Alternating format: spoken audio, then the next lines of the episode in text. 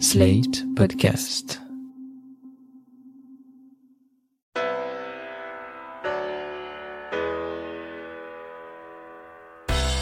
Bonjour et bienvenue dans Le Monde Devant Soi, le podcast d'actualité internationale de Slate.fr. Je suis Christophe Caron et je suis en compagnie de Jean-Marie Colombani, directeur de la publication de Slate, et d'Alain Frachon, éditorialiste au Monde et spécialiste des questions internationales. Bonjour messieurs. Bonjour Christophe. Bonjour Christophe. Dans le précédent épisode, nous ne savions pas encore qui de Donald Trump ou de Joe Biden allait devenir président des États-Unis. Les résultats sont finalement tombés le samedi 7 novembre et c'est CNN la première qui a annoncé la victoire du démocrate. After four long, tense days, we've reached a historic moment in this election.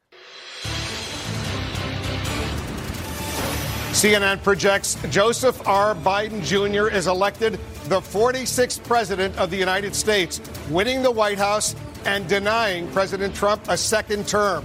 We're able to make this projection because CNN projects Biden wins Pennsylvania. Alors ce qui devait arriver arriva, Trump n'a pas accepté le résultat, et d'ailleurs il ne l'accepte toujours pas. Le président sortant multiplie les recours dans de nombreux États, pour l'instant en pure perte. Aucune fraude qu'il dénonce n'est avérée et Trump fait ce qu'il sait faire, propager et assigner des fake news auxquelles on se demande finalement s'il ne croit pas lui-même. Jean-Marie, cette posture de Trump va-t-elle finir par le décrédibiliser aux yeux des Américains ou risque-t-elle au contraire de cliver encore plus le pays et de le plonger dans un genre de guerre civile froide? Je crains plutôt la deuxième hypothèse, pour tout vous dire, parce que la première, la décrédibilisation, si elle avait dû euh, arriver, elle serait déjà, elle se serait déjà produite. Euh, en fait, ce qui se passe, c'est que Donald Trump délégitime euh, très fortement, très lourdement l'ensemble du système lui-même, puisqu'il récuse l'autre moitié du pays, la moitié qui est d'ailleurs la majorité du pays, et que ce faisant, il décrédibilise l'ensemble du système, l'ensemble des institutions. Donc c'était un phénomène excessivement dangereux. Il continue à faire pression sur les républicains, devenu le parcours de Trump, pour justement euh, entrer dans une euh, future bataille qui soit vraiment front contre front, euh, clan contre clan, parti contre parti et non pas dans l'ère du compromis tel que pouvait le souhaiter et tel qu'en aura besoin Joe Biden. Donc je pense plutôt que tant qu'il sera dans le circuit politique et il compte s'y maintenir manifestement puisqu'il est même question qu'il envisage une nouvelle candidature en 2024 s'il finissait par accepter sa défaite, ça voudrait dire euh, toujours euh, une atmosphère en effet de guerre civile froide qui perdurerait. Donc je pense que pour le moment le, le, le scénario le plus noir me semble me semble enclenché. Maintenant, euh, on ne sait jamais parce que de jugement en jugement, les cours qui sont saisis euh, renvoient Trump dans ses dans ses cordes d'une certaine façon, euh, que l'Arizona vient de vient d'être comptabilisé en, au bénéfice de Joe Biden. Il reste la Géorgie qui sera probablement comptabilisée aussi au bénéfice de Joe Biden. Donc tout ça va finir par peser. donc je ne sais pas où Trump comme cela peut s'arrêter. Mais pour le moment, je vois plutôt le, le second scénario que vous décrivez, qui est à dire le scénario de deux Amériques irréconciliables, en tout cas au plan politique. Mais est-ce que l'attachement des Américains aux institutions est si faible que ça pour être influencé par Trump à ce point-là? On entend quand même des voix puissantes, que ce soit celles des agences publiques, des juges, des hommes politiques, démocrates ou républicains, tous ces gens affirment qu'il n'y a pas eu de fraude. Et pourtant, ça semble ne pas suffire pour contrer le discours de Trump. Oui, parce que, bien sûr, l'attachement aux institutions est fort, enfin pas si fort que ça d'ailleurs, parce que lorsqu'on regarde des sondages qui sont faits depuis maintenant 30 ou 40 ans, on voit que la crédibilité du Congrès est très faible, c'est la plus faible de toutes les institutions politiques qui forment ce qu'on appelle le gouvernement des États-Unis, hein, le législatif, l'exécutif et le judiciaire. La crédibilité de la Maison-Blanche, de, de son occupant est en général un peu plus forte que celle du Congrès, qui est, définitivement la plus basse et la plus méprisée même, et enfin la crédibilité du judiciaire est la plus forte. Donc, voyez, ce n'est pas un climat, c'est un peu comme dans, dans beaucoup de pays occidentaux, mais je dirais de manière plus accentuée encore, il y a un climat général de défiance à l'égard de l'ensemble de ce qu'on peut appeler le gouvernement exécutif et législatif, et un peu moins fort sur le judiciaire. Donc, vous avez, vous avez ça. Et en même temps, vous avez en toile de fond les réseaux sociaux. Les réseaux sociaux qui installent une sorte de réalité fictionnelle, de deuxième réalité à laquelle adhèrent des dizaines et des dizaines de millions de personnes. C'est le cas des gens qui suivent Trump.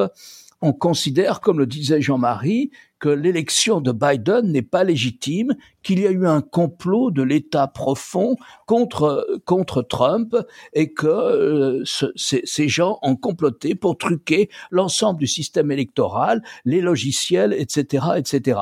Et peu importe que le Conseil de coordination, un organe public fédéral, le Conseil de coordination de, de l'ensemble des dispositifs électoraux des États-Unis, ait dit hier soir cette élection, il n'y a pas eu de fraude, cette élection est une des plus honnêtes que nous n'ayons jamais eues. Ce conseil, il, il a à sa tête quelqu'un qui a été nommé par Trump.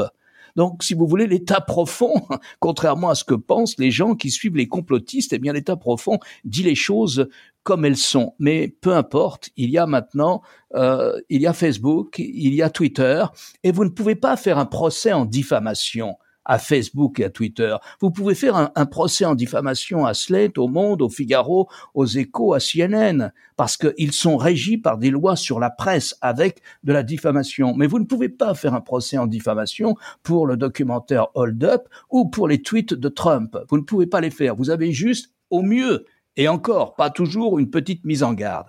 Voilà la crise de confiance. Elle est là aussi. Elle est aussi provoquée par ça. Elle la crise de confiance que vous évoquez. Elle est dynamisée, accélérée, exacerbée par le rôle des réseaux sociaux dans la démocratie. Ça, c'est difficile. Alors Alain, vous avez parlé de Hold Up. Hold Up, c'est ce film d'un peu plus de deux heures qui expose une théorie complotiste et délirante sur le Covid. Justement, arrêtons-nous un instant sur les complotistes, ces personnes qui croient que tout le monde leur ment et qui ne croient que ceux qui leur mentent. Ce qui est paradoxal. Jean-Marie, comment selon vous récupérer ces gens-là qui ne semblent plus avoir de repères quant à la vérité? Ça, je ne, je ne sais pas parce que ça, ça supposerait que les, les médias en, en général, les, les, réseaux sociaux aussi se mettent tous en mouvement dans la même direction pour expliquer en effet que il y a un certain nombre de mensonges parce que toute la thématique de, Trump, euh, et c'est en cela que la situation est gravissime, repose sur le mensonge précisément qui consiste à délégitimer celui qui est en face à délégitimer le candidat qui est opposé à, Trump et qui se trouve en plus être euh, majoritaire. Donc cette délégitimation, c'est, ça porte un coup qui peut être fatal à, la, à la démocratie, parce que si vous niez à votre adversaire le droit de vous, de vous remplacer, il n'y a plus de démocratie possible. Et le système Trump est d'ailleurs très simple. Les, bulletins de vote légitimes et légaux sont ceux qui sont en sa faveur. Les bulletins de vote réputés illégitimes, illégaux et issus de fraude, c'est évidemment ceux qui sont en faveur de son, de son adversaire. Et ça emporte des conséquences sur le regard que l'on porte aussi à l'extérieur sur la démocratie américaine. Elle est donc minée de l'intérieur par ce processus de ce mensonge absolu, en quelque sorte, qui consiste à justement à nier le résultat du suffrage universel, après l'avoir dûment annoncé et dûment proclamé d'ailleurs, et en même temps vis-à-vis de l'extérieur, ça rencontre aussi une image assez euh, assez dur des États-Unis où on a l'impression que c'est une société qui est engluée dans des problèmes racistes, qui est engluée dans des problèmes de, virus et de pandémie dont elle n'arrive pas à sortir ou à prendre la mesure, qui est engluée dans des problèmes euh, également de, vivre ensemble, d'une une Amérique contre l'autre, et donc euh, aussi bien à l'intérieur qu'à l'extérieur, ça, ça renverse complètement l'image que les Américains peuvent se faire d'eux-mêmes d'une part, et puis que nous, à l'extérieur, on peut avoir des États-Unis aussi. Si je peux ajouter quelque chose et revenir sur, sur cette crise de confiance que vous évoquiez, Christophe,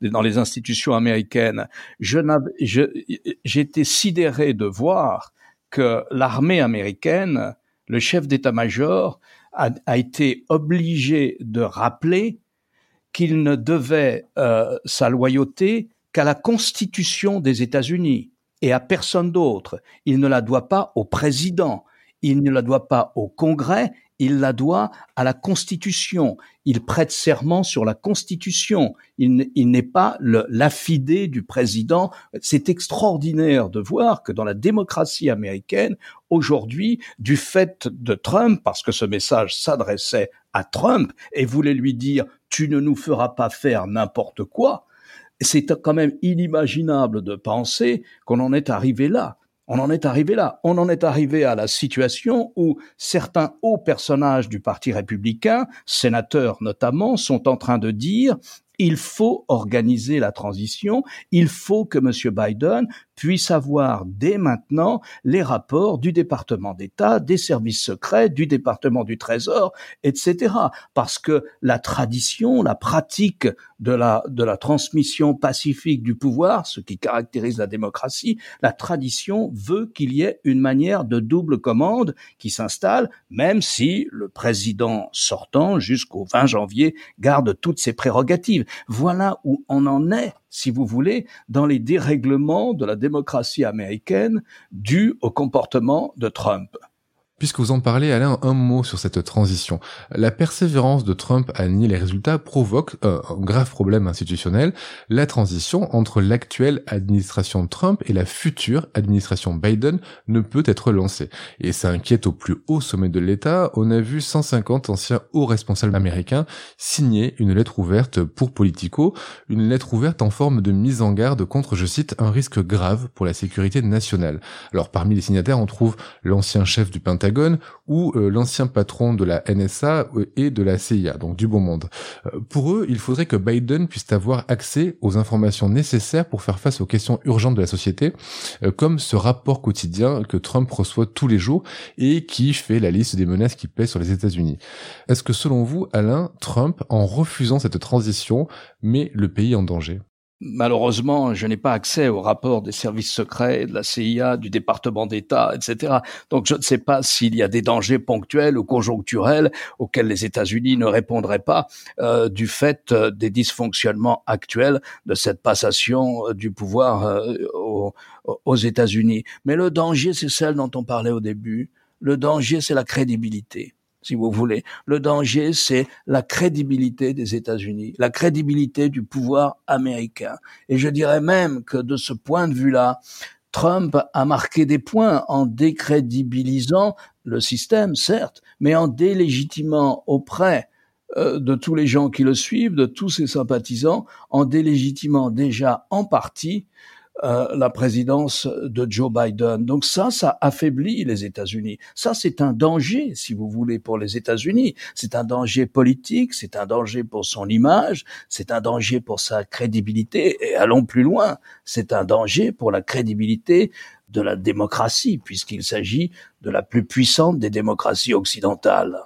Ce sont des méthodes, on dirait en Europe, des méthodes de factieux, parce qu'il y a eu des précédents comme ça en Europe de, d'instrumentalisation d'un mensonge comme cela, qui consiste à dire au fond, je n'ai pas été battu parce que il y avait un ennemi de l'intérieur et j'ai eu un coup de poignard dans le dos. Je veux dire, c'est une thématique assez classique de tous les apprentis. Euh, de tous les apprentis autoritaires et vers un régime autoritariste et donc euh, c'est ça qu'on peut craindre pour les États-Unis parce qu'on est devant devant cette cette situation. Alors vous disiez, il y a un certain nombre de républicains qui commencent à se manifester ou à élever la voix. Euh, on les entend assez peu. Ce qu'on entend, c'est le secrétaire d'État actuel qui euh, dit oui, il y aura une transition pacifique, mais entre Trump et Trump, parce qu'il y aura un deuxième mandat de Donald Trump. Et il y a surtout le chef de la majorité républicaine au Sénat qui a refusé de, d'engager, juste de reconnaître justement la victoire de Joe Biden, bien que ce soit tous les deux deux anciens sénateurs, enfin deux sénateurs euh, qui se sont pratiqués, qui ont passé d'innombrables deals ensemble, il n'empêche que le personnage extraordinairement puissant qu'est le chef de la majorité républicaine au Sénat, qui a toute chance d'ailleurs de le rester, est sur une position où il s'est aligné sur Trump. Donc on est quand même dans une situation euh, que je trouve personnellement gravissime et dont on ne voit pas trop l'issue, hormis euh, le moment où Trump sera bien obligé de jeter l'éponge, c'est-à-dire le 14 décembre, lorsque tous les délégués auront voté. Mais entre-temps, il peut faire des dégâts considérables. Alors si Mitch McConnell et Mike Pompeo ne reconnaissent toujours pas la victoire de Biden, la Chine, elle, l'a enfin fait une semaine après les résultats par la voix de sa porte-parole de la diplomatie.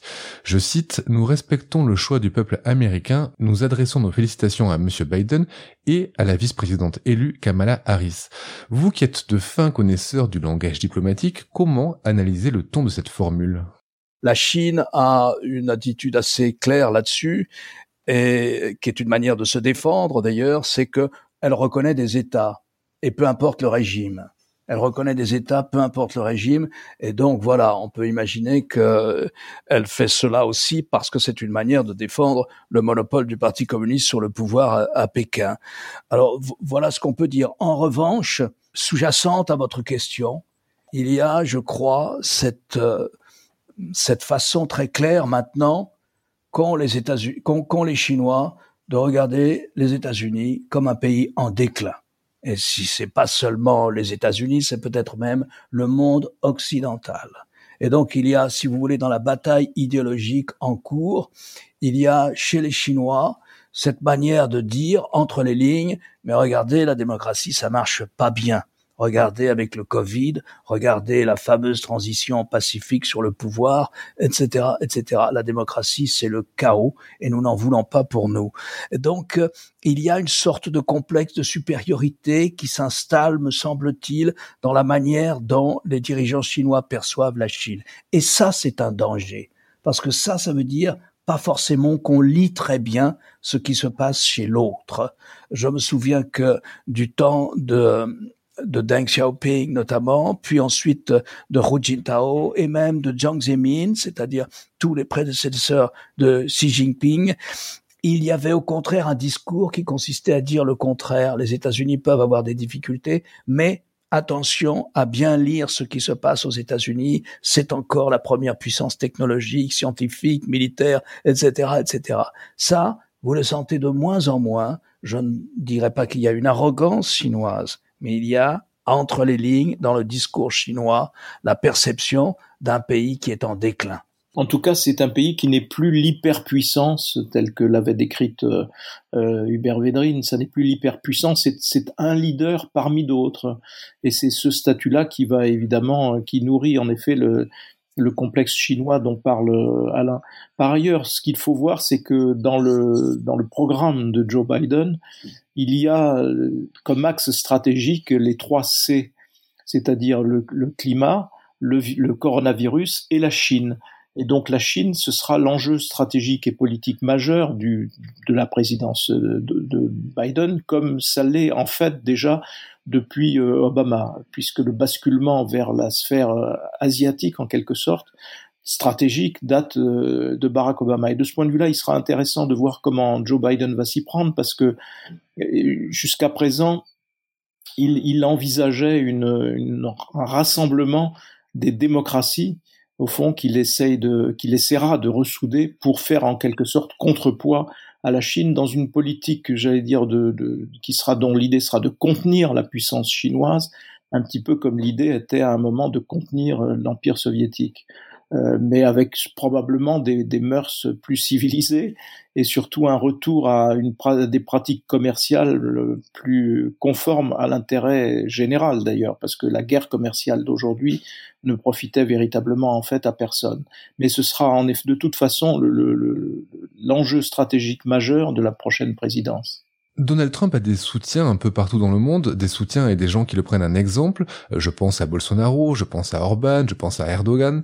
Est-ce que sa défaite fragilise euh, ces personnalités et fragilise leur régime? En tout cas, c'est vrai qu'elle ne les réjouit pas. Je crois que, je suis même sûr qu'au sein de l'Union européenne, Viktor Orban, le Premier ministre hongrois, est le seul qui ait pris position dans l'élection américaine en souhaitant la réélection de Trump. Je pense que Erdogan, qui euh, s'entend assez bien avec Trump, qui avait noué une très bonne relation avec Trump, ne doit pas être très content. Pour Vladimir Poutine, ça change pas grand-chose parce que sur le fond, même si Trump avait des faiblesses pour Vladimir Poutine, la relation entre la Russie et les États-Unis est restée très conflictuelle durant ces quatre années de, de, de présidence euh, Trump. Donc c'est difficile de généraliser, mais il y a effectivement, pour euh, ceux qui me paraissent le plus concernés, si vous voulez, c'est des gens comme Erdogan, sans doute. Il faudra voir quelle est la politique euh, de, de Joe Biden au Moyen-Orient. Des gens comme Mohamed Ben Salman, le numéro 2 du régime saoudien, l'homme fort du régime saoudien, qui avait noué une relation particulière avec Trump et avec, et avec sa famille ceux-là, si vous voulez, vont se trouver, là je crois que votre expression, on peut utiliser votre expression, ils vont être fragilisés, au moins momentanément. c'est sûr que les dirigeants saoudiens sont fragilisés au moins momentanément. Je pense que, alors ce n'est pas une démocratie illibérale, mais je pense qu'un homme comme le Premier ministre israélien, Benjamin Netanyahou, est aussi au moins ponctuellement fragilisé. D'ailleurs, il se dépêche de, de, multiplier en ce moment les colonies de peuplement en Cisjordanie parce qu'il a peur de la réaction de l'administration Biden à partir du 20 juillet. Donc il y a ponctuellement comme ça des dirigeants, qu'ils soient démocrates, libéraux, ou qu'ils soient démocrates illibéraux ou pas du tout démocrates, comme les dirigeants saoudiens, qui peuvent être euh, fragilisés, oui, au moins momentanément. Ce sera le 20 janvier, Alain, pas le 20 juillet. Euh, mais dans, le même registre, et ça n'est certainement pas arrangé parmi les démocraties illibérales, mais il y a quelqu'un qui est fragilisé aussi, c'est évidemment Boris Johnson, parce que Boris Johnson avait été puissamment encouragé dans sa politique de Brexit par Donald Trump, et il comptait sur un grand accord commercial entre les États-Unis et la Grande-Bretagne pour euh, compenser le fait précisément que la Grande-Bretagne quitte l'Union européenne. Et donc là, il va se trouver avec quelqu'un qui n'est plus, qui n'est pas comme Trump l'adversaire de l'Union européenne, mais au contraire qui est un, un partisan de l'Union européenne, un supporter de l'Union européenne, avec évidemment les conflits inévitables qu'il y aura, notamment sur le plan commercial. Mais néanmoins, la stratégie américaine euh, de Joe Biden sera très clairement favorable à l'Union européenne et favorable, j'allais dire, à l'ensemble des, régimes démocratiques et des démocraties authentiques face aux tentations et aux poussées autoritaires ici et là et donc, euh, il faut intégrer cela aussi dans, dans la perspective de l'arrivée de Joe Biden au, au gouvernement.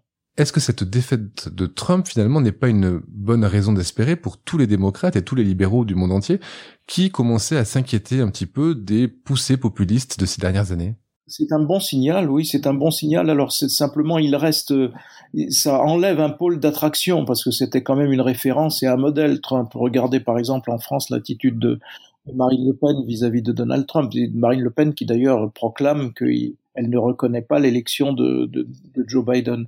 Donc c'est incontestablement un pôle d'attraction et d'influence qui va s'affaiblir et qui va disparaître et qui va basculer, j'allais dire, de l'autre côté, du côté plutôt de, la défense des démocraties. Cela dit, euh, il reste Poutine hein, dans le circuit et donc Vladimir Poutine et son régime euh, plus qu'autoritaire restera une, référence pour toutes les partis euh, populistes ou extrémistes qui existent en Europe. Bon, moi, je renverserai euh, votre question, Christophe, et je dirais, mais quel message adresse le fait que Trump en tout cas le Parti républicain, mais aussi grâce à Trump, même si Trump subit une défaite personnelle, mais le Parti républicain de Trump, le Parti Trumpiste, euh, fait un bon score à cette élection. Je dirais, quel message ça nous envoie?